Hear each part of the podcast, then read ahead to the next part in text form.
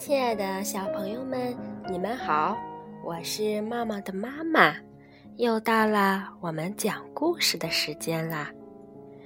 小朋友们，一年一度的中秋佳节马上就要到了，你们知道有许多关于中秋节和月亮的故事吗？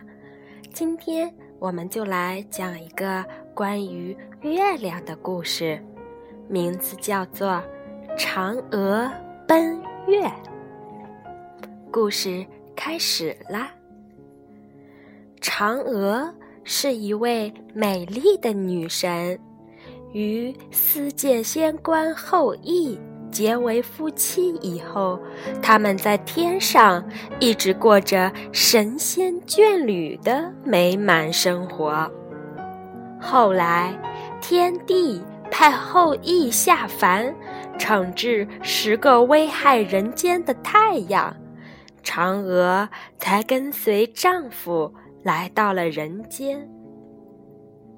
这些太阳呀，是天帝的儿子，后羿却毫不留情，一连射下了九个太阳。天帝非常生气，就想处死他。人类和众神仙都为后羿求情，天帝才免了他的死罪，将他贬为凡人。嫦娥也受到连累，由仙变成了人。后羿十分感激天帝，从此在人间斩妖除魔，为人类造福。后羿成天在外忙碌，完全顾不上家，嫦娥因此常常埋怨他。后羿也觉得亏欠妻子，便决定给妻子寻找长生不死的灵药作为赔偿。后羿听说掌管不死灵药的王母娘娘住在遥远的昆仑山。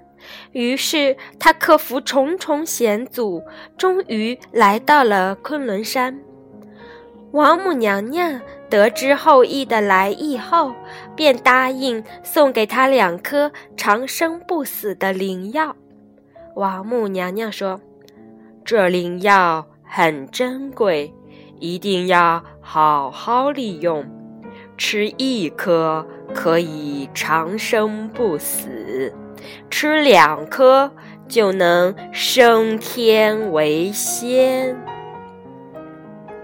后羿回到家中，把灵药交给嫦娥保管，并约好在月圆之夜一起服下灵药。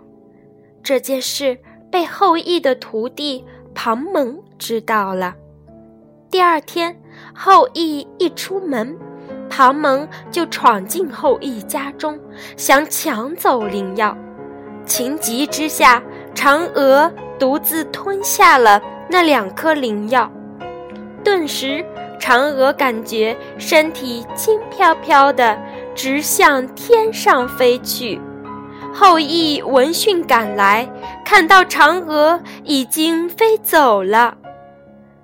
天帝得知嫦娥私自回到天庭的消息后，非常愤怒，立即下令把嫦娥囚禁在月宫。从此啊，嫦娥就居住在月宫中。月宫里冷冷清清，只有一只白兔和一棵桂树陪伴着她。小朋友们，每当晚上月亮出来的时候，你们看一看月亮上面是不是有隐隐约约的阴影啊？